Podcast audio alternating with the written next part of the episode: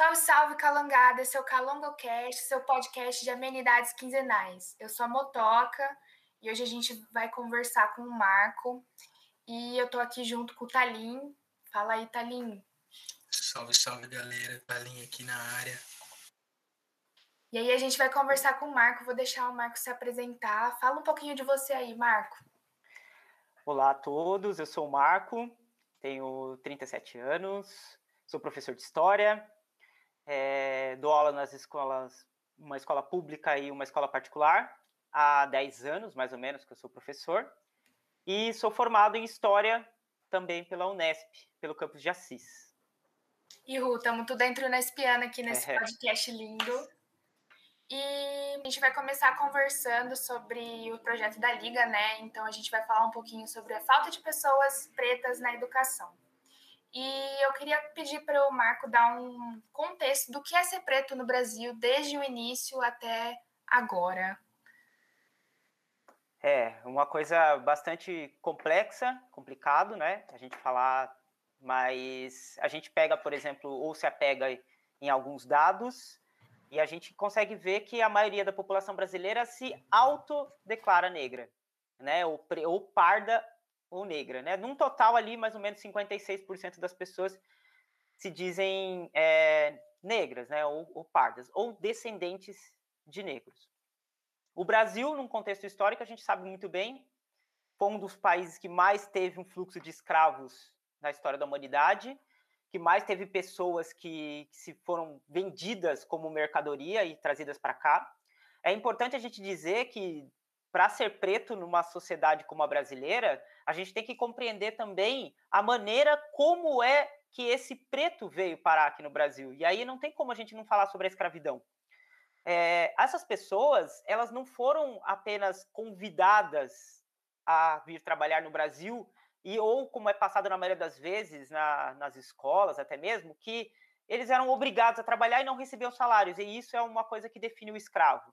Não, o escravo africano, ele foi sequestrado, né? E sequestrado ele foi trazido para cá de uma maneira abrupta, de uma maneira bastante violenta.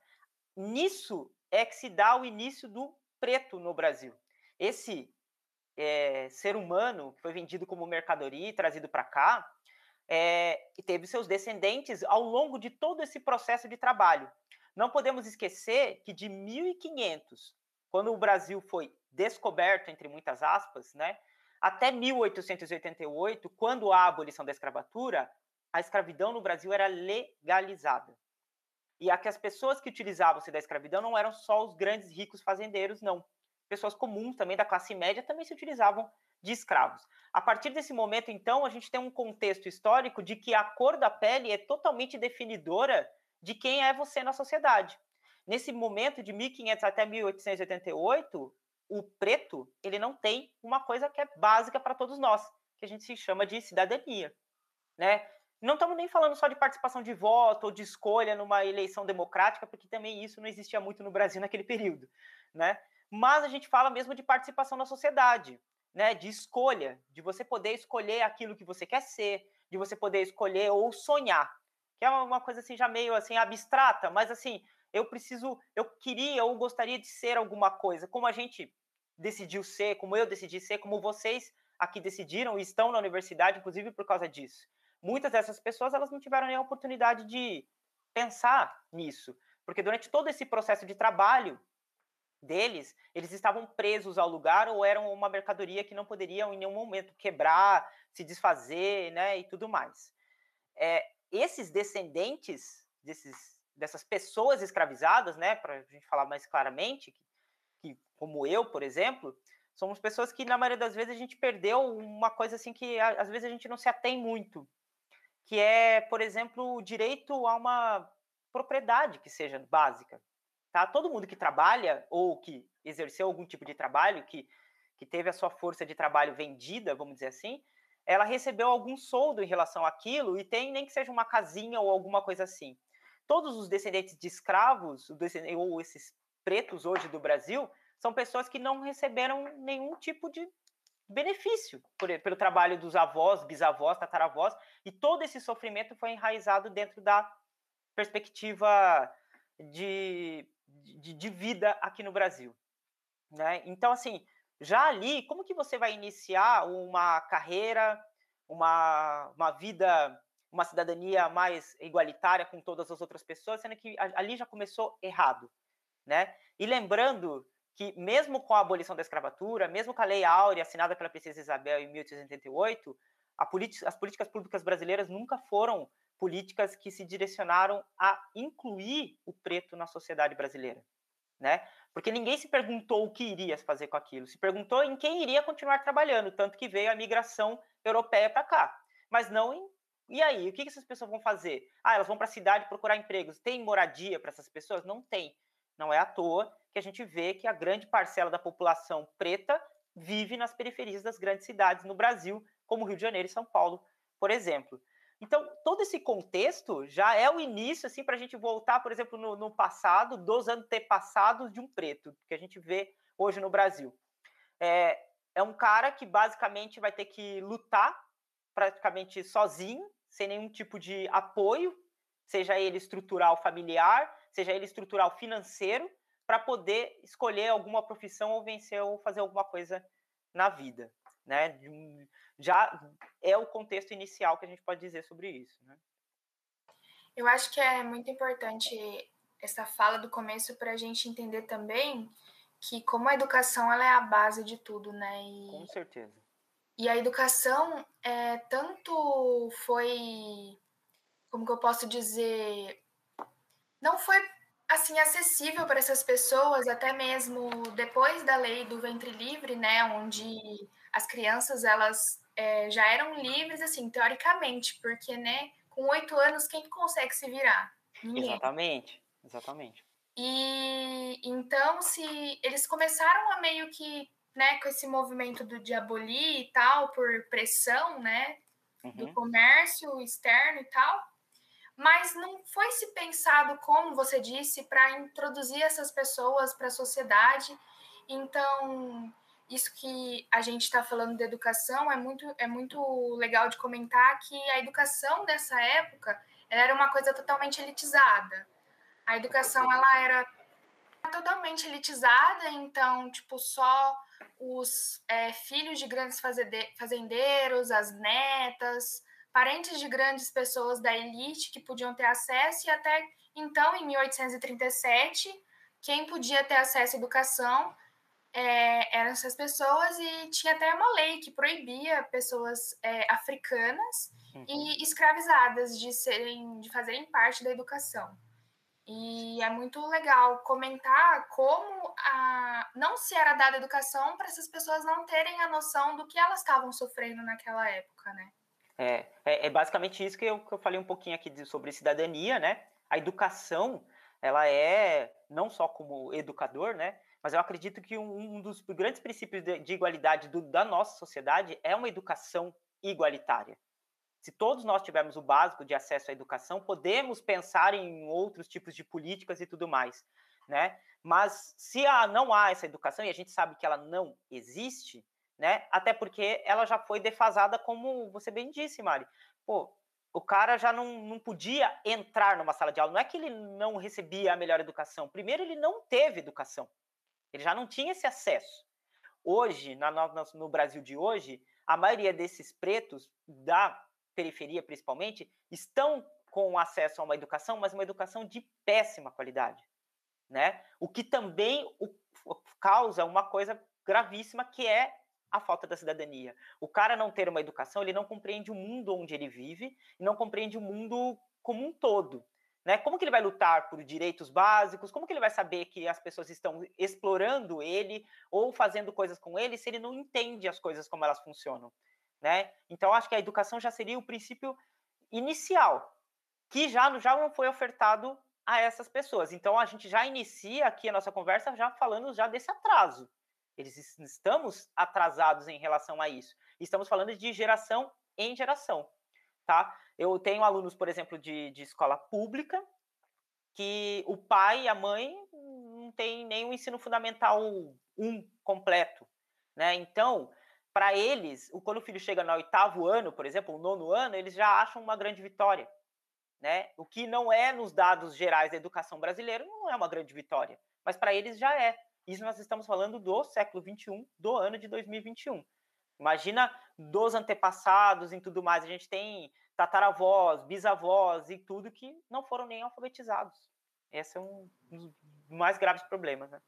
E a, a educação para pessoas pretas no Brasil, ela foi assim, para a gente ter esse mínimo que a gente tem hoje, foi uma luta assim muito grande. Com certeza. Porque, né, se no período ali do, do colonial, no século XVIII, XIX, é, já se tinha essas leis, né, que tipo impediam que o preto entrasse na faculdade, faculdade não, até então assim, né, entrasse na educação básica. Sim. Uhum. É, foi, se, foi surgir assim uma frente com, com poder de, de luta em 40, né? Na época até em 30, só que antes o Getúlio Vargas ele decidiu que ele não que ele não ia apoiar, ele vetou, né, a, a luta de pessoas pretas, então tipo em 40 o pessoal ele, eles começaram a criar alguns tipos de saídas, né? Teve a criação do, do teatro, é, eu uhum. acho que é teatro experimental para pessoas negras. Sim. E foi ali que começou a introdução de matemática, história, geografia para adultos, né? Não era Isso. nem uma educação infantil. Uhum. Para tentar corrigir um pouco, né? O, o, o, problema que era bem mais profundo, né? Em relação a, ao acesso à, à informação, né? Porque naquela época, um pouco diferente do que é hoje, a educação era o acesso à informação. Né? O, o, professor, por exemplo, era o dono do conhecimento, ele tinha acesso aos livros, ele traduzia os livros e, e levava para os alunos, diferente de hoje, que a gente tem a rede mundial de computadores e um monte de coisa para a gente acessar. Naquela época, para você descobrir alguma coisa, como as coisas funcionavam, você teria que ir para a escola. Né? Então, você ser impedido de ir para a escola é você ser impedido de conhecer. E essa era uma das primeiras coisas que já foram feitas em relação ao, ao preto naquela época, né? É, só que, infelizmente, né, a luta continuou muito tempo, né? Porque com o regime na década de 60 e 70, isso foi totalmente deixado de lado, porque foi-se dito que não existia racismo, né? É, aí foi já um período que tentou harmonizar as relações, né, entre as raças. Nós temos, por exemplo, livros como do Gilberto Freire, por exemplo, que né, fala ali de uma boa relação entre as raças que se formaram no Brasil e tudo mais, né? A gente não tem como não, não, não falar de, de, do racismo no Brasil e não dividir ele em duas partes, tá? Primeiro a gente falar do racismo institucionalizado, que é um racismo que foi implementado pelo Estado, né? Porque como a escravidão foi legalizada, era uma coisa legal, então, tentem imaginar a sociedade como ela funcionava, sendo que o, o preto, né, o, ele era considerado uma mercadoria e o branco ele era considerado um cidadão. Então, para qualquer criança que nascesse dentro dessa estrutura, ela ia já nascer compreendendo que aquele era o que deveria trabalhar ou fazer os trabalhos mais pesados e aquele é o que deveria sonhar, vamos dizer assim, sabe? Querer alguma coisa da vida. E depois disso, quando eu falei para que já não teve uma, uma política pública para inserir o negro na sociedade pós é, a, a, abolição da, da escravatura, nós entramos num, num, processo de racismo estrutural, né? Que é o que mais tem se falado, acho que ultimamente, acho que você já deve ter ouvido falar bastante sobre isso, que é um racismo que está muito mais enraizado, é uma coisa que, inclusive, ultrapassa as relações do Estado. O Estado, por exemplo, não permite mais, por exemplo, que a escravidão seja uma coisa permitida. Mas isso não deveria ser necessariamente ligado ao negro. A gente fala escravo, na hora já vem um negro na cabeça, na hora vem um preto na cabeça. Né? Porque é, é uma coisa está totalmente ligada. A escravidão é uma coisa que tem que ser proibida independente de, de qualquer coisa. E isso não tem nada a ver apenas com a questão do racismo, né? Então, assim, a, a, o racismo estrutural ele vai entrar um pouquinho mais enraizado em questões como eu cresci a vida inteira entendendo que o preto, o lugar do preto é lá embaixo. Eu entendi, eu, eu cresci a vida inteira entendendo que eu vou para a universidade e a faxineira da universidade é preta, mas o meu professor não. Né? São essas coisas que a gente vai começar a, a ver. Eu tinha visto uns dados e, e, e achei até espantoso um dia que eu estava assistindo num programa e vendo que o Brasil é o país que mais tem empregados domésticos no mundo. Né? São 52 milhões de empregados domésticos. Ah, mas o que, que isso tem a ver com o que a gente está conversando aqui?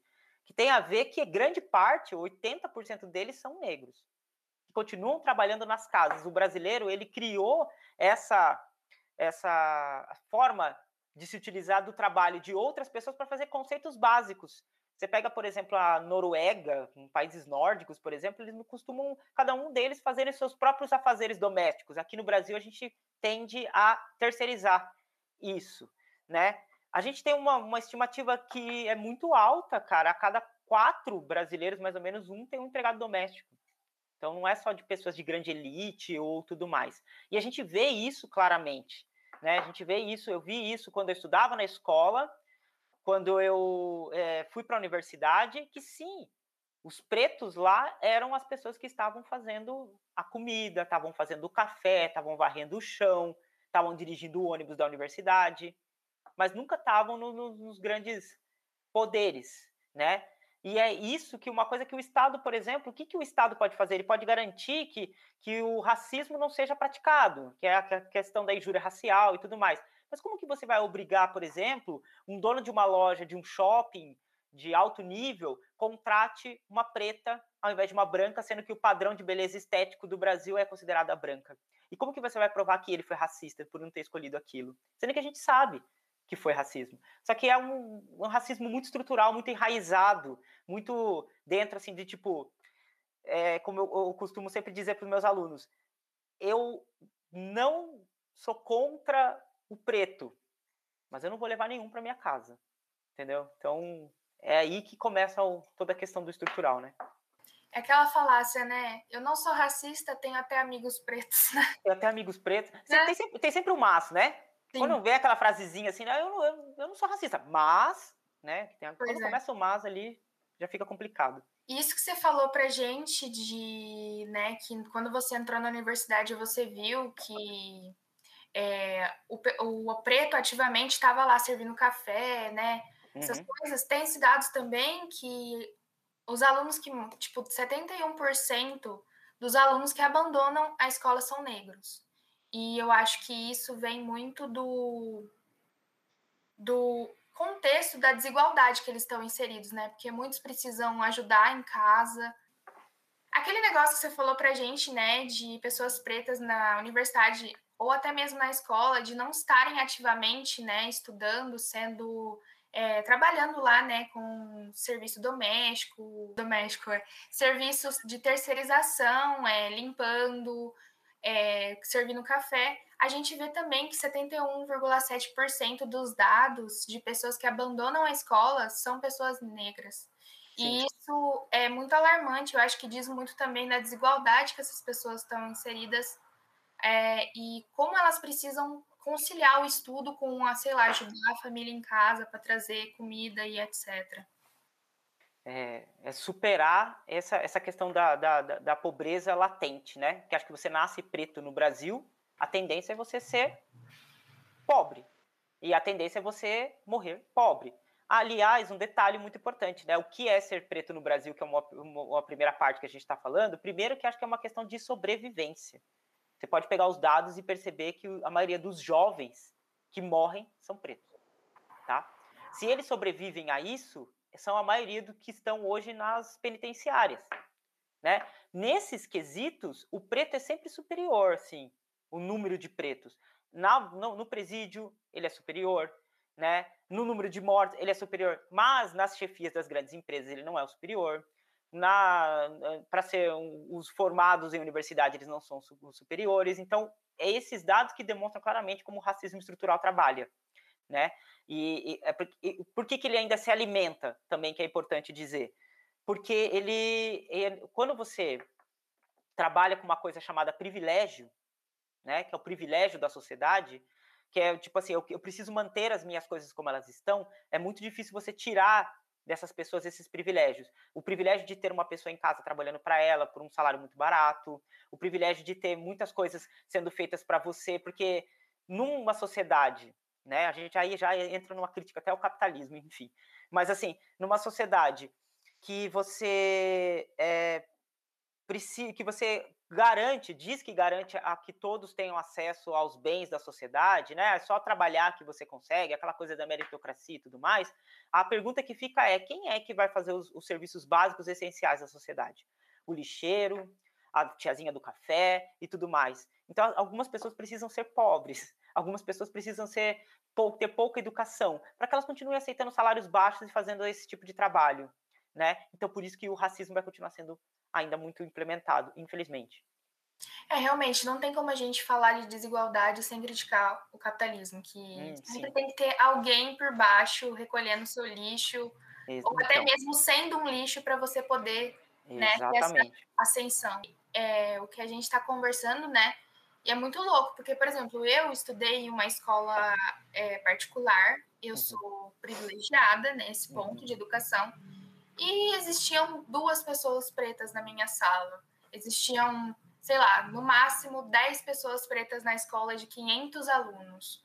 É, todas as pessoas pretas que tinham, é, fora os alunos, é, às vezes eram a tiazinha da limpeza, a moça da cantina. Uhum. Então, você vê, é, você começa a perceber que isso não está tão longe de você quando. Não, de jeito nenhum. Quando você começa a ter esse olhar crítico. Uhum. Inclusive, é, nas universidades, por exemplo, professor. Professores, eu não vejo muitos professores pretos que me dão aula, pelo menos eu ainda não tive. Uhum. É, professor de, de colégio eu também não tive.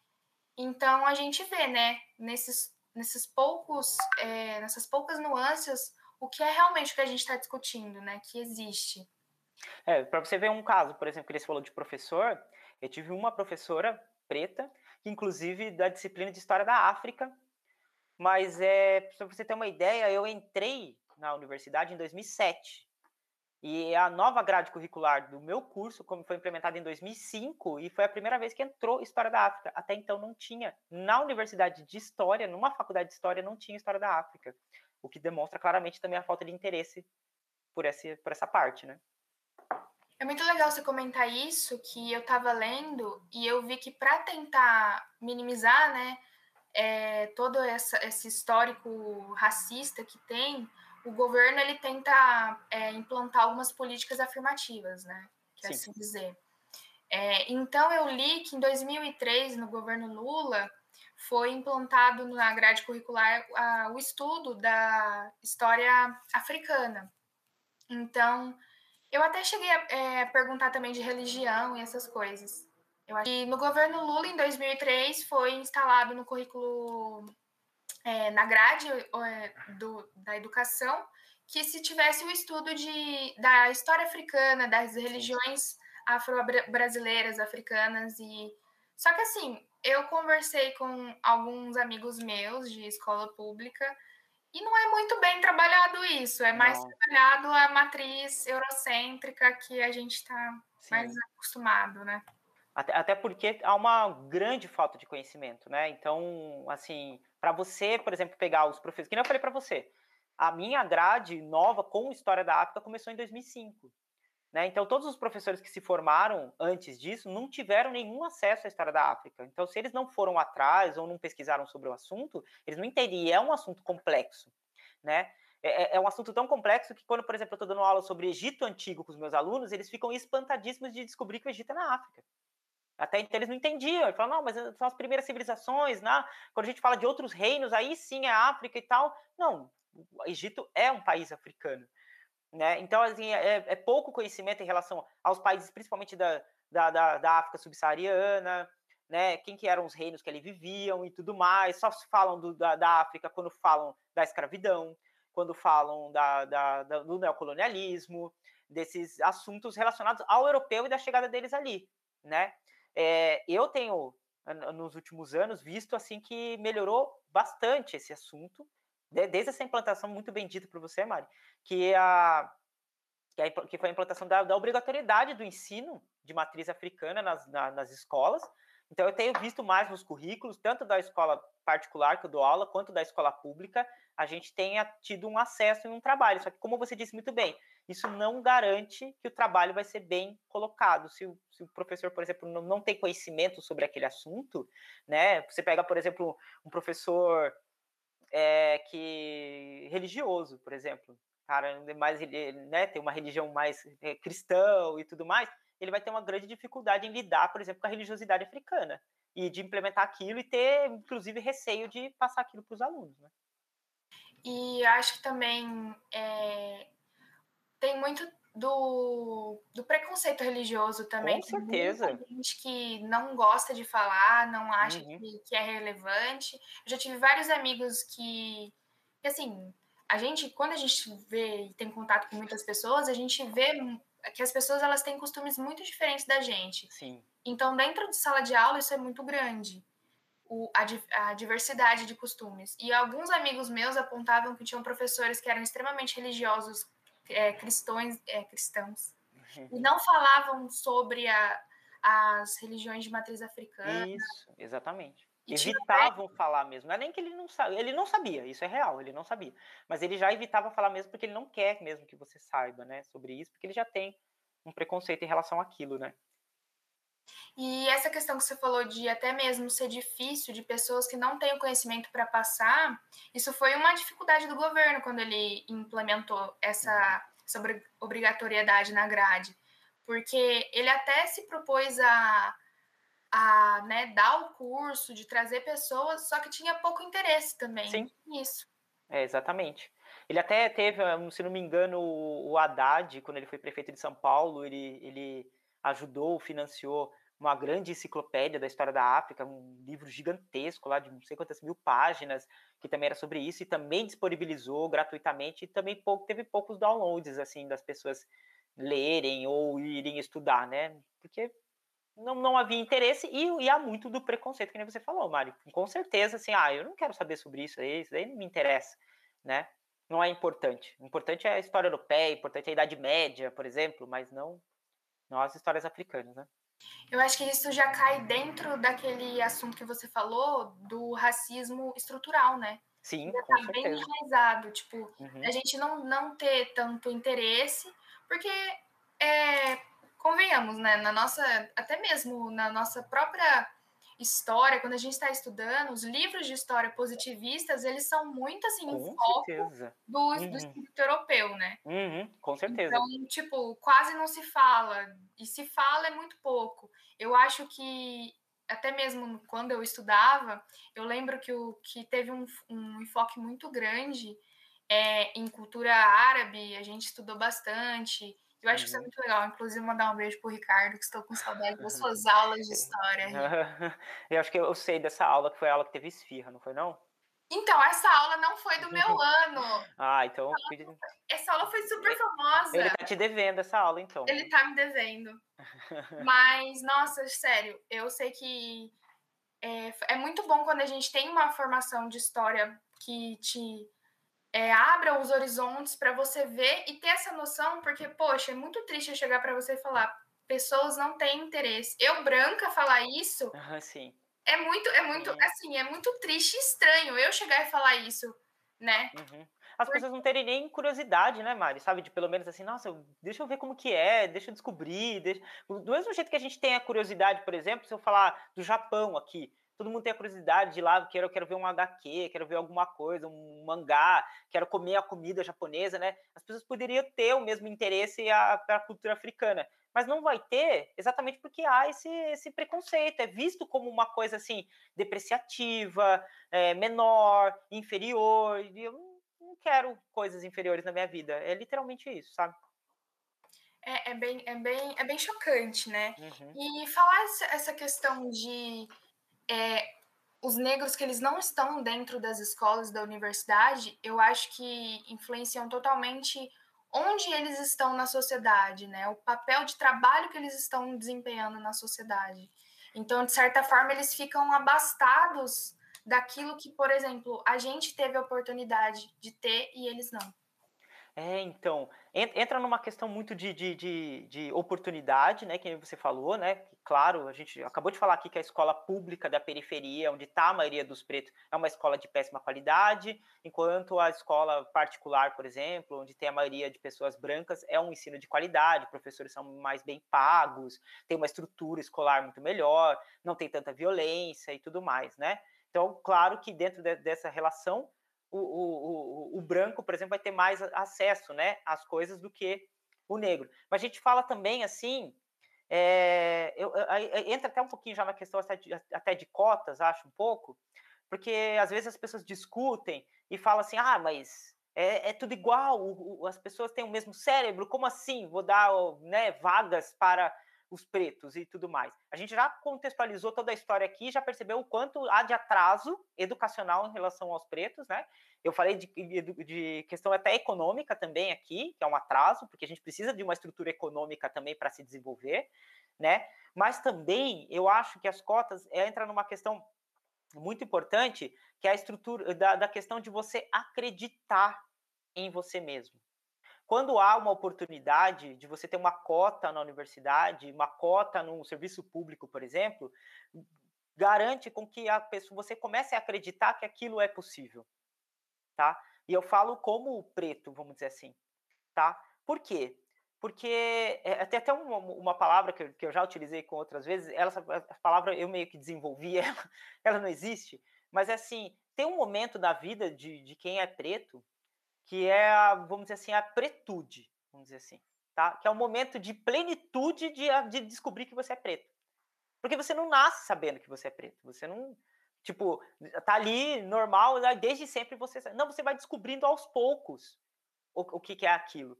E quando você, a primeira coisa que eu, por exemplo, tive acesso, anos 90, foi a televisão. A televisão foi minha vida. Eu assistia televisão a vida inteira, assim, né? Como hoje o pessoal assiste a internet, mas a minha vida era televisão. E, tudo que eu via na televisão não era igual a mim. Né? Os bonecos que eu brincava, os super-heróis que eu brincava, a, a, moça da televisão, o apresentador, ninguém era parecido comigo. Então, a maioria das pessoas, assim como eu, se achavam diferentes ou feias, até em outras palavras, porque só os bonitos estão em evidência, né? Tem até uma amiga minha que preta também, que ela gostava muito de Xuxa e ela ficava assistindo o programa da Xuxa, assim, e tal, não sei o quê, e se vestia de a mãe comprando né, um monte de coisa. Até um dia que a mãe dela ficou tão é, em, com raiva de tanta coisa que ela queria da Xuxa, que virou para ela e falou assim: filha, olha para as Paquitas e olha para você. Você acha que um dia você vai ser Paquita? E ali que ela falou que deu esse start nela, que ela falou assim: nossa, é verdade. Eu nunca vou poder ser Paquita. E por quê? Porque eu não tenho, eu não sei cantar, eu não sei dançar? Não, é porque eu sou preta. E não tem Paquita preta entendeu? Ali já é o momento que você começa a olhar e falar assim, nossa, é verdade, pô, não tinha me dado conta disso e tudo mais, né? Que nem eu, por exemplo, sou de, de, de, uma família onde a família do meu pai é preta, né? A família da minha mãe é branca, então eu tenho primos brancos e primos pretos, né? E eu via isso claramente, eu tô aqui no meio termo, ou que todo mundo chama de pardo, né? Então eu ficava vendo assim o racismo de um lado, né, e, e aquilo tudo acontecendo, a perseguição a alguns primos meus e tudo mais. E eu mesmo não sofria tanto com isso, só passei a sofrer mais quando, quando é, eu admiti principalmente assim o meu cabelo, né? Quando eu coloquei, não tive dreads e tudo mais, que aí eu evidenciei assim a, a minha pretude que eu tinha falado para vocês. E aí é o momento que você se depara. Então eu acho que primeira coisa é esse cara, ele ainda não entender por que, que as coisas não dão certo na vida dele. Ele não entende. Ele não entende por que ele nasceu numa família pobre, numa casa medíocre, às vezes o pai não está presente, que a maioria das vezes o, pai não está presente, ele estuda numa escola ruim e tudo mais, e ele não começa a entender aqui, mas por que, que isso está acontecendo comigo? E por que, que aquele cara está acontecendo tudo certinho comigo? Até ele entender todo o processo que a gente acabou de contextualizar, histórico do Brasil e tudo mais, que ele é resultado de um monte de coisa do passado, passa-se alguns anos. Aí, depois que ele consegue perceber isso e ele observa, por exemplo, a oportunidade de vou estudar numa Unicamp, vou estudar numa Unesp, vou estudar numa USP, que ele pode romper com isso, aí as coisas podem começar a mudar, que é através da educação que a gente já tinha falado, né?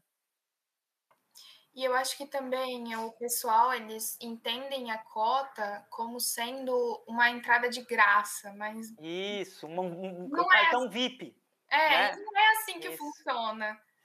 E se você puder explicar para a gente um pouquinho sobre o que, que é a cota e como ela. É, então a cota ela é um, uma medida paliativa, né? Pelo menos assim de princípio. A ideia era que a, as pessoas eh, desfavorecidas ou na maioria das vezes, no caso do Brasil, a gente já falou do contexto aqui, então ficou bem claro que são as, as que mais sofreram com a falta de oportunidades de acessar os bens da sociedade e que elas tenham esse, essa, esse, essa possibilidade de terem algumas vagas reservadas a elas, para que tenhamos ali duas coisas, né? Ou matar dois coelhos com uma cajadada só, que é ter mais essa, é, é, essa, essa população nas universidades, porque a universidade é brasileira e são universidades públicas, né? Então as universidades públicas precisam é, ter dentro da sua população a população brasileira. Não faz nenhum sentido você entrar numa turma de universidade pública onde todo mundo na sua sala é branco, mas a maioria da população, 56% da população brasileira, não se diz branca. Então alguma coisa está errada. Então a universidade precisa se resolver em relação a isso e também essa questão que a gente acabou de falar de oportunizar, né? A educação, ela rompe barreiras. O conhecimento rompe barreiras. A partir do momento que a pessoa conhece, ela passa a deixar de ser explorada. E passando a deixar de ser explorada, ela pode lutar por aquilo que ela quer. Né? Ela pode sonhar, que é uma coisa que a gente tinha acabado de tinha falado no começo. A gente pode, ela pode sonhar, ela pode acreditar que ela pode ser alguma coisa. E isso é muito importante. Então a cota, ela é essa oportunidade de colocar alguém ali dentro daquele espaço para que ele se torne referência para as pessoas que estão vindo lá de trás. A minha época como estudante de escola pública, por exemplo, eu não tinha referências, tá? O meu cabelo, por exemplo, era sempre raspadinho, porque é assim que é o cabelo de um preto, né? Quando que, que começou esse negócio? Hoje eu tenho alunos que têm, né, um cabelo grande, um cabelo black dentro da escola. Quando começou isso? Quando ele começou a ter referência, quando ele começou a ver beleza nessas coisas. Por isso que é muito importante figuras como, por exemplo, a Isa, cantora maravilhosa, né, a Maju Coutinho, na, na âncora de um jornal né, de âmbito nacional, de uma grande rede de televisão que é a Globo. Isso faz com que quando você tá ali, criança sentadinha, e olha uma mulher preta apresentando o programa, você fala, mano, eu posso ser aquilo. Eu, é, eu vou tentar, entendeu? Então, isso tudo é que acho que é o que é a, a porta da esperança, para parafraseando o Silvio Santos aí, né? A porta da possibilidade, né? galera, inclusive, é o que o Marco falou é legal da gente lembrar que a gente tem alguns posts lá do projeto da Liga desse mês para vocês darem uma olhada com grandes figuras que vocês podem se inspirar, como Jimi Hendrix, a Isa, é, até na educação, Milton Santos. Então, galera, lembra de ir lá no Insta da Atlética aqui e dar aquele seu joinha para vocês verem que é importantíssimo seguir nós. A Mariana Marqueteira. Ô Marco, você comentou um pouquinho sobre a política de cotas, mas eu fiquei me perguntando aqui agora, você acha que, é, além da das políticas de cotas, você acha que tem mais alguma coisa que poderia ser feita para manter é, os pretos na universidade pública e até para atrair mais eles para a universidade pública? Boa pergunta, cara. É, sim, a cota, acho que, como a gente falou, é a porta de entrada, né? É o, é o negócio lá dentro. É, de, desde que eu estou na, que eu, que eu estive na universidade, eu, eu vi algumas políticas públicas dentro da universidade, como por exemplo pagamento de bolsas, é, moradia, não sei se ainda está assim, mas a gente infelizmente está tá tendo um governo aí não tão governo e, e algumas coisas estão sendo bastante, né, tiradas. Mas é muito importante isso que você falou. Eu acho que, assim, vamos tentar imaginar, por exemplo, um preto da periferia de São Paulo que nasce lá no Capão Redondo né? E ele um dia, sabe-se lá como, ele ouviu falar da USP. Tá? Não sei como ele ouviu falar, mas um dia acho que algum professor ali meio que comentando alguma coisa falou, e ele, pô, mas então tem uma universidade tal, tal, gratuita e tudo mais. Pô, pro cara atravessar o Capão Redondo e ir lá até o campus da USP é uma viagem de três horas que de, de, depende muito de tempo e dinheiro para ele pagar esse transporte. O cara precisa chegar lá comer e tudo mais, também precisa chegar para o patrão dele e falar que ele precisa sair mais cedo e tudo mais. Então esse cara, ele precisa ser também financiado, vamos dizer assim. Ele precisa se criar uma estrutura para que ele possa acessar a universidade tal como o outro jovem acessa, que é aquele jovem que vai, que não precisa trabalhar, que vai na biblioteca, pode ler os livros, ler todo o xerox. O cara não, o cara ele sabe que ele vai ter que trabalhar e estudar ao mesmo tempo. Então, uma das coisas que eu acredito que faz com que o preto possa se manter na universidade é políticas públicas da própria universidade, de manutenção dele lá dentro, como, por exemplo, a, as bolsas ou possibilidade de moradia, né, ou, ou, outras formas de estudo, intercâmbios que ele possa fazer e possa ser remunerado, porque isso é um trabalho. E a gente tem que começar a valorizar o trabalho da, da, da pesquisa também da, da universidade e que isso seja pago. É muito importante. A gente está vendo os resultados aí do, do financiamento das pesquisas nas vacinas, por exemplo. Na maioria das vezes, universidades públicas é que já estavam desenvolvendo essas coisas. Então, essas pessoas poderiam trabalhar exatamente nessas coisas, entendeu? Sim, eu acho que você falou várias coisas muito importantes, que é até mesmo para quem está é, tá entrando na faculdade agora, é importante estar atento nesse, nessas políticas, porque tem muitas muitas políticas que as universidades públicas oferecem para quem está entrando agora, para quem tem baixa renda, e é muito importante isso. E não são divulgadas, viu? Muitas delas não são divulgadas. Muitas delas as pessoas nem sabem que elas existem.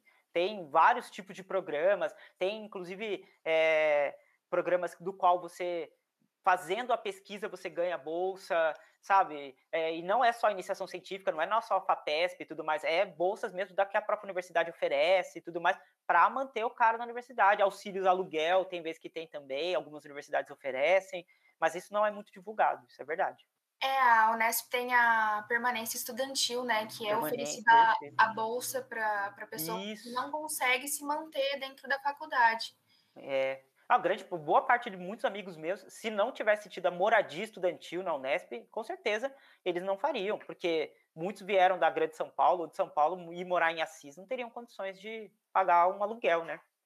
Inclusive, esse negócio que você falou das, da, de não ser divulgado, até mesmo no meio escolar, as cotas não são muito divulgadas também, porque eu tenho amigos que nem sabiam que tinham esse, essa oportunidade, esse direito de poder uhum. entrar dessa forma.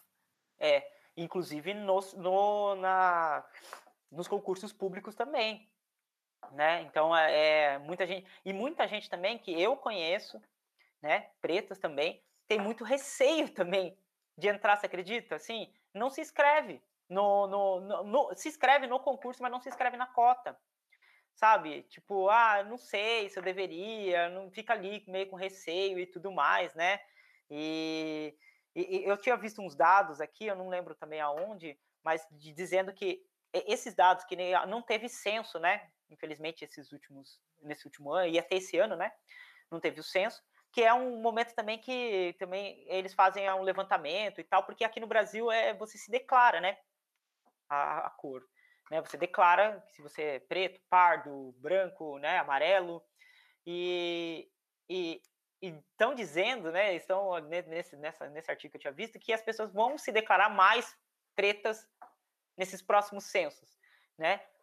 Algumas com um interesse maior na, na, na, nas cotas, né? Infelizmente, como a gente viu alguns casos de, inclusive reportagem no Fantástico de alguns brancos que se pintaram e tudo mais, né? Que são essas que são a maioria que, que criticam essa grande oportunidade que a, que a cota é, tiveram vários casos de pessoas que passaram em universidades públicas com cota e quando foram lá fazer a matrícula, tipo, teve uma até uma fiscalização, né? Então, muita gente saiu por conta disso, de burlar esse sistema aí. E que uhum. é muito triste, né? E que a gente Isso. vê que, tipo. Banaliza o negócio, né? É, e que a gente vê que ainda assim é, são pessoas que estão tentando é, passar por cima de leis que a pessoa não percebe quão privilegiada ela é e está querendo tomar o direito do outro. Exato.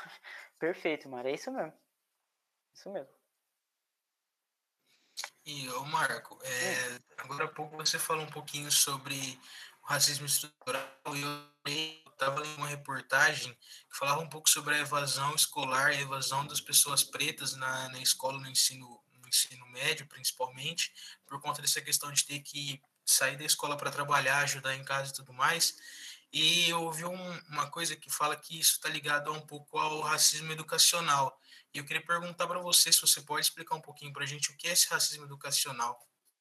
É, o racismo educacional ele já um pouquinho do que a Mari já tinha falado um pouquinho ali, já, já começa através do acesso, né? À, à escola. Primeiro que o preto já não podia, já não podia entrar na escola. Bom, beleza, depois ele pôde entrar e, e foi entrando. Né? Aí, a partir de um momento da educação, houve uma coisa chamada obrigatoriedade do estudo, né? Que o, o estudante é considerado é, ele é considerado maltratado, inclusive pelos pais ou responsáveis que não matriculem ele numa escola. Então ele tem até um certo período para estar lá. Então ele tem que estar na escola, né? Alguns programas públicos de políticas públicas também é, relacionaram a participação da pessoa na escola, que é o caso, por exemplo, do Bolsa Família, tem que ter presença na escola para receber o Bolsa Família, né? Mas que nem você, você falou, o que, que seria o racismo educacional? Ou a maioria das pessoas, que são, por exemplo, os, os, os pretos, eles vão estudar em escolas muito ruins, né? E são as pessoas que, na maioria das vezes, ele vai ter que estudar, por exemplo, no período noturno, porque ele precisa trabalhar durante o dia, porque os pais já não tiveram acesso a uma educação, ou obviamente não tiveram acesso também a um emprego de qualidade, a um salário de qualidade, então ele precisa ajudar em casa o mais cedo possível. Então, logo ali, já no oitavo, nono ano, a gente já começa a ver alguns alunos evadindo para poder ir para o mercado de trabalho. Para ele, se ele ainda se esforçar, né, porque depois de ir para um mercado de trabalho pesadíssimo, ele não está indo trabalhar no escritório, óbvio está indo trabalhar de pedreiro, de servente de pedreiro, algumas coisas assim. Trabalho extremamente pesado. Se ele ainda criar força para conseguir ir para a escola, ele vai à noite. Aí tem um grande problema que a maioria das escolas não estão perdendo o período noturno, né? Elas não oferecem o período noturno. Aí o cara já não tem muito o que estudar, não tem aonde estudar, então ele acaba ficando fora da educação. No máximo ele vai arranjar um EJA um pouquinho mais lá para frente, mas a gente sabe o EJA vai ser daquele jeito bem mastigado.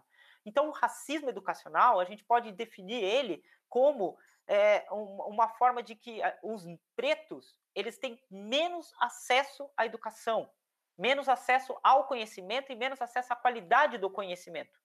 Né? Eles não conseguem acessar essas coisas porque as dificuldades da vida deles os impedem de serem assim. Né? Eles já nascem em famílias onde a educação não foi prioridade porque a, a sobrevivência foi a prioridade. Né? Então, eles é, nascem em famílias onde, por exemplo, não há na casa deles um livro, por exemplo. Sabe? De você chegar na casa de uma pessoa e falar assim: Ó, oh, me empresta uma caneta, por favor, que eu preciso anotar um negócio, não tem uma caneta na casa. Por quê? Porque não há esse costume. Então, a pessoa já nasce nisso, ele tem que romper com isso, mas aí o próprio sistema não ajuda muito ele. Porque, ah, eu quero estudar, quero, mas eu preciso então de uma escola noturna. Mesmo vindo do meu trabalho de servente de pedreiro, todo danado que eu tô ali, eu quero estudar à noite. Aí chego lá, não tenho não tenho vaga, ou as escolas noturnas não existem mais. Então ele vai deixando aquilo para depois, porque é muito esforço para conseguir estudar, sabe? Tem que despender tempo, cansaço, é, um monte de coisa que ele poderia estar tá fazendo outra coisa, poderia estar tá trabalhando até num segundo emprego para ganhar mais grana, né? Para conseguir sustentar a família e ele vai estudar. Então parece que não há esse incentivo a fazer isso. Então a gente pode considerar isso um racismo educacional também. É, Marco, deixa eu te perguntar, é, qual que você acha que é o papel do professor, até mesmo da gestão da escola, para diminuir essa desigualdade, esse racismo educacional que você comentou, no próprio ambiente da escola? É, é o, o, racismo, né? Claro, o, o, institucionalizado, a gente tem assim as políticas, inclusive é, judiciais, para lidar com isso, né? As questões claras de racismo e tudo mais têm que ser, obviamente, todas levadas à justiça e serem implementadas e serem colocadas como casos de injúria racial ou, raci ou racismo mesmo, né? No caso do racismo estrutural, é uma coisa muito complexa e sutil. Eu acho que o gestor de uma escola ele tem que ser muito sutil em perceber o que está acontecendo na escola dele e por que, que essas coisas estão acontecendo, né? É, teve um, um, diretor de escola que eu trabalhei com ele há um, um tempo atrás, e ele me disse que fez um levantamento assim por vontade própria mesmo, e ele concluiu nesse levantamento que grande parte da maioria dos, das crianças levadas à direção da escola por algum tipo de algum motivo, né, seja ele é, indisciplina, quebrou alguma coisa, não, né, chegou atrasado, alguma coisa, ele disse que 80 até mais por cento das crianças eram pretas. Entendeu? Então ele, ele chegou a essa conclusão porque ele já estava desconfiado de alguma coisa. Por isso que ele foi fazer o levantamento. Claro, ele fez o levantamento baseado no, no, no que a escola tem de número de crianças pretas e, e brancas. Mas ele conseguiu perceber que havia ali um, uma coisa muito maior com as crianças pretas. Isso é um racismo estrutural. que o, o gestor ele não tem um, uma, uma lei ali que, que, que, que esteja nas costas dele, que decide, que ele possa, assim, por exemplo, chegar para um professor e falar assim, não, eu vou acusar você de racista, né? Porque é, é tão sutil, né? Eu mandei ele porque ele foi indisciplinado. Porque, por exemplo, eu tenho dois alunos, um é branco, outro é preto, os dois estão causando uma disciplina, mas eu só mando o preto para a direção. Entendeu? E aí como que você vai né, provar toda essa, essa relação? Então, eu acho que o gestor, ele é um cara que tem que trabalhar bem com essa sutilidade, né, de pegar bem o, o, o, sutil da coisa e tentar transformar todo o ambiente escolar dentro da própria comunidade, com os alunos e com os professores, para que todos compreendam realmente a importância de se discutir as questões de racismo na escola. Não é só mandar aluno fazer cartaz e colar na parede. É discutir mesmo, de verdade, sentar ali com os pais, com o pessoal da comunidade, com todo mundo e falar: não, a gente precisa entender o que, que isso é, é feito. Como que, como que isso é estruturado? Como que, que a gente pode transformar a cabeça de um educador que tenha que a capacidade de, de escolher pela cor dos alunos quem ele vai mandar para a direção? Isso é bastante complicado. Por isso que é tão fundamental a gente ter matéria como filosofia, história, geografia, é, sociologia, Sim. porque sem essas matérias que faz com que a gente tenha esse senso crítico, como é que a gente vai poder sentar com o pai, com o aluno e falar, ó, oh, isso aqui que está acontecendo. Isso, exatamente. Por isso que é, é totalmente inviável o que estão fazendo com a educação hoje. Tá? A educação hoje está sendo sucateada de tantas formas que até mesmo o pensamento crítico que uma escola deveria prover está sendo tirado da gente. Exatamente. Exatamente. E, e aí perde-se também, acho que também serve até como uma característica que, que, né, que tinha acabado de falar ali, do é, para o gestor da escola, que é a, a inversão um pouco das coisas. Acho que a escola precisa entender um pouco que o aluno tem muito mais a trazer para a escola do que ele buscar na escola, sabe? E, e, a gente precisa inverter um pouquinho essa situação. E no fim, os alunos são as pessoas que, cada vez que tiverem mais oportunidades, são as mais capazes de transformar o meio da escola. A escola é delas. Sem elas, a escola não existe. Né? Então, elas podem trazer essa discussão porque elas já estão vendo isso, nem que seja nos meios mais esquisitos, mas, por exemplo, o TikTok. Ele está vendo no TikTok, mas ele estava discutindo isso. E ele pode trazer essa informação para a escola. E, no fim, abrir a cabeça de muitas pessoas ali dentro. É, eu acho que a escola ela é o ambiente perfeito para isso, porque é que assim, a gente hoje no Brasil, com toda essa política, esse quadro, a gente tem uma polarização muito grande de esquerda e direita. Sim.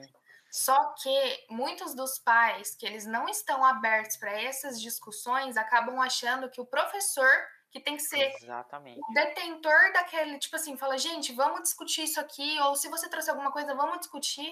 As pessoas acabam achando que a gente está é, que os professores estão é, fazendo a cabeça do, dos alunos e tal, e não, e a gente precisa dessa conscientização, porque afinal a gente até nós mesmos somos, é, eu gosto de usar o termo lambe-bota da bota que, que a gente é pisada, entendeu? exatamente, exatamente. É, é, o, é o criar consciência, né? Às vezes, assim, até o, os próprios pais, a gente viu um movimento aí, né, nos últimos anos, caiu bastante de força, graças a Deus, mas é o do, do Escola Sem Partido, que era uma, né, um movimento que queria, inclusive, né, muitas vezes não, não dar essa autonomia, essa capacidade de reflexão para os alunos, porque o professor, isso que a gente acabou de falar, o aluno, se ele puder trazer as informações e ele poder fazer a escola, não há professor que o doutrine, não existe esse negócio de doutrinar, porque ele vai discutir, se ele não vai discutir, se ele não vai concordar com o professor, ele vai discutir com o professor, e isso que vai ser o importante. Você entendeu? Então, que, que, que a escola possa ter essa liberdade para que a gente discuta as. Eu acho que essa grande barreira do, do pessoal que fala que o professor do, doutrina, ele não entende que a discussão não é você estar tá certo ou errado. A discussão é uhum. é você trazer as ideias e debater as ideias. Isso, e às vezes não tem conclusão nenhuma, mas é uma discussão. Pois é. é Por exemplo, a gente pode discutir uma coisa, eu posso estar trazendo um ponto diferente do seu, e aí a gente pode entrar em um acordo ou não. A gente Isso. pode falar, poxa, continua achando que não, acabou. É. Não, é, é, é, é, como eu falei para você também da, da questão de, de, do aluno trazer, né? Que eu falei para vocês, na minha época, na minha época não tinha alunos empoderados negros que utilizavam é, um cabelo black, um dread no cabelo, né, que aceitavam a sua negritude, né, um turbante, né, uma menininha com um turbante na escola e tudo mais. Não tinha isso na minha época. E isso com certeza não foi professor, não foi diretor, não foi coordenador que falou: "Olha, venha com o seu turbante amanhã na escola que você vai ser bem aceito". Não, o aluno pegou o turbante e foi. Então ele fez a escola, tá? A escola precisa começar a entender esses novos alunos. Esse é o mais importante. Acho que você, você comentou bem um pouco dessa, dessa parte da inversão de papéis, um pouco da escola se pôr mais no lugar desse aluno, é, para entender um pouco essa realidade. Você acha que isso seria um, um dos caminhos é, para tentar manter esse aluno dentro da escola, tentar fazer com que esse aluno ele se forme, ele tenha sua, é, sua formação, ele ter, a escola ter essa inversão de papéis, colocar um pouco no lugar do aluno. É, seria um, uma, uma parte importante para manter esse aluno dentro da escola, para ele se formar e até mesmo para ele buscar uma, um ensino superior. E que mais, o que mais você acha que poderia ser uma, uma alternativa para poder manter esse aluno dentro da escola? Cara, ó, um, é, uma das coisas que, que, que, a escola precisa fazer é entender que o aluno é, ele queira ir para a escola, né? Porque, assim, eu, por exemplo, já dei aulas em escolas públicas, por exemplo, que eu cheguei na escola a primeira vez que eu fui dar aula e olhei para a escola e falei assim: meu Deus do céu, que lugar é esse? Toda gradeada, né? E aí você fala assim: nossa, mas é uma segurança, né? Não, é para os alunos não saírem, não é para ninguém entrar. Não é as grades que a gente tem na nossa casa, que a gente tem medo que as pessoas entrem, né? Na verdade, lá é para as pessoas não saírem. Então, assim, se você precisa prender o aluno dentro da escola, alguma coisa está errada, cara. Esse cara não quer ficar ali por quê?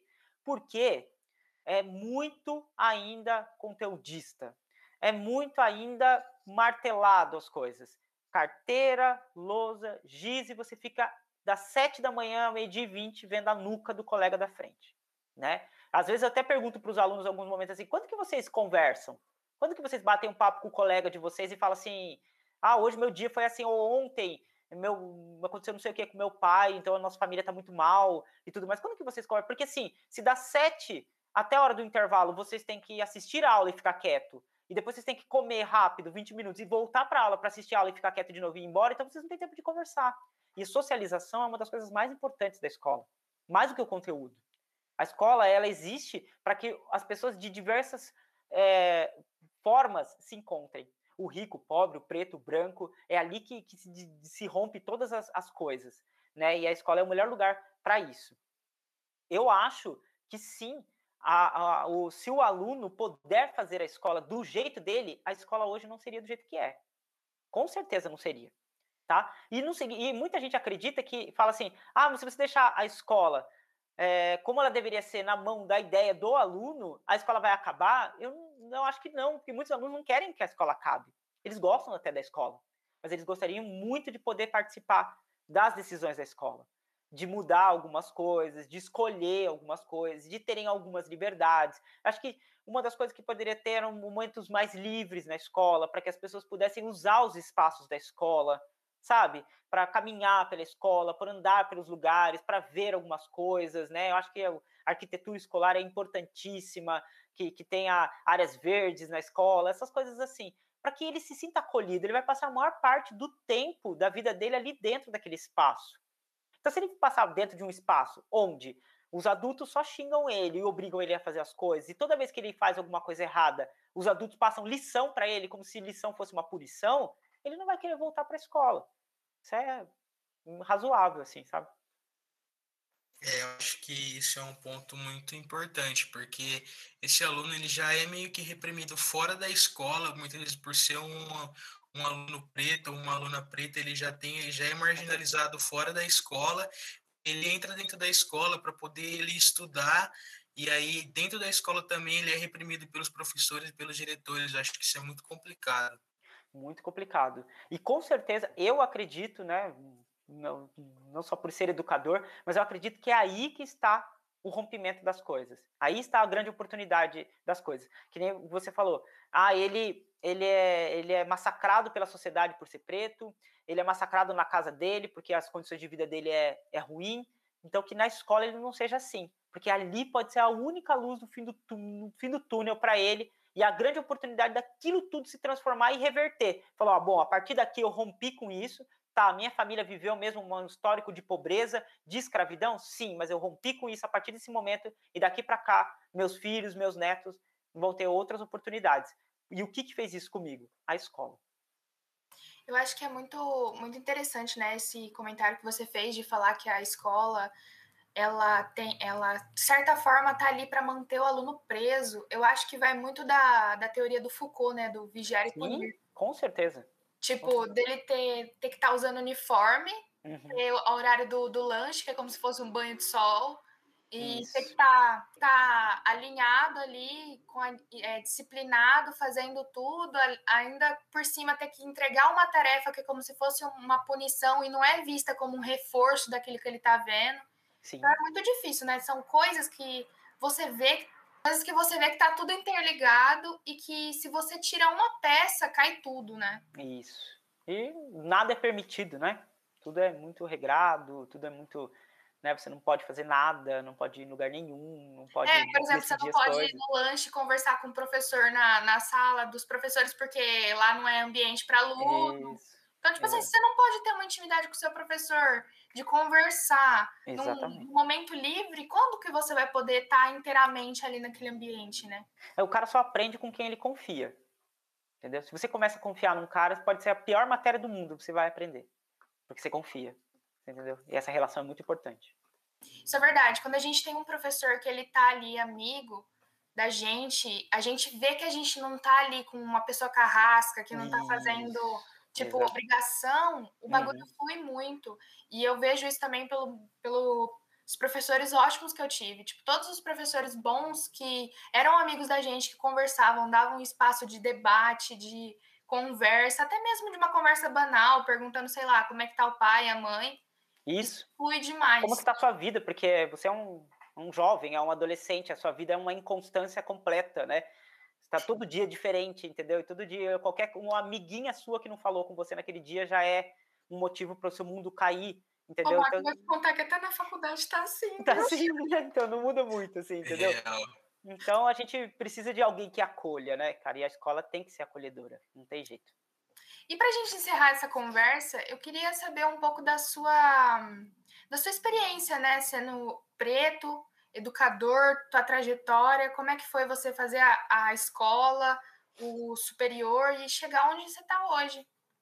É, eu também eh, gosto, vou usar de novo aquela palavra que eu tinha falado para vocês, assim, eu descobri muito tardiamente a minha pretude, né, é, como tive uma família, né, de, de pretos e brancos, assim, eu, e uma cidade muito pequena, né, que eu nasci, é, a gente não tem muito, porque assim, o racismo, aquele, aquele tipo de racismo mais jogado, assim, na, na, na cara, assim, né? Vou xingar aquele cara de preto ali, acontece muito, eu pelo menos acredito, nas cidades maiores, porque meio que eu não vou ver mais aquele cara, então eu vou xingar ele. Uma cidade pequena fica meio ruim, né? Você xinga o cara ali, no outro dia você tá na padaria e tá vendo o cara de novo. Então tem essa meio essa, essa, essa relação. Então eu, particularmente, sim, não me lembro, criança, nem nada de ter sofrido nenhum tipo de, de, de racismo. Mas eu fui a, aprendendo e entendendo um pouquinho sobre isso quando eu fui, assim, ficando adolescente. E eu percebi, principalmente pelos meus primos, comparando o meu primo, meus primos brancos e meus primos pretos, o, o, o, que cada um tinha, né? Inclusive, um dos meus primos, né, é, me contando que um dia ele, ele, ele saiu no carnaval e ele teve que ir embora do carnaval porque ele não aguentava mais os policiais atrás dele o carnaval inteiro. Enquanto ele andava, os policiais iam atrás e na hora que ele decidiu ir embora, os policiais acompanharam ele até a casa dele. Assim, de longe. Mas acompanharam ele, ele falou que ele não conseguia mais curtir. Aquilo ali, eu comecei a meio que entender e falar assim, cara, real, né? Tem uma coisa mais pesada em relação a isso. Eu mesmo só comecei a perceber mais essa pretude minha, assim, esse negócio, a partir do momento que eu assumi o meu cabelo. Eu trabalhava num supermercado e assim, o meu cabelo começava a crescer um pouquinho mais, assim, eu já era obrigado a cortar antes mesmo dos caras que tinham gel no cabelo, assim, sabe? E eles alegavam coisas de sanitárias e não sei o que, não sei o que lá. Então eu comecei a perceber. E isso foi uma das coisas que me deu mais raiva e me fez deixar o cabelo crescer de vez mesmo. Falei, agora também ele vai crescer e, e de vez. E aí, a partir do momento que eu deixei ele crescer, eu comecei a perceber mais assim, um, olhares estranhos, algumas falas meio ali, não sei o quê, perguntas extremamente é, horríveis, como, por exemplo, você lava o seu cabelo, né? Essas coisas assim. Eu posso tocar, é de verdade, sabe? Essas coisas assim que, que você. Aí que eu comecei a, a observar, né? Eu nasci numa família que eu, eu digo para você que eu tive o privilégio, numa família privilegiada de conhecimento, nem tanto de, de, de financeiro, mas a minha mãe e o meu pai sempre foram muito, assim, é, curiosos, sempre foram pessoas que leram bastante, então eles me incentivaram muito, né, a, a, a estudar e tudo mais.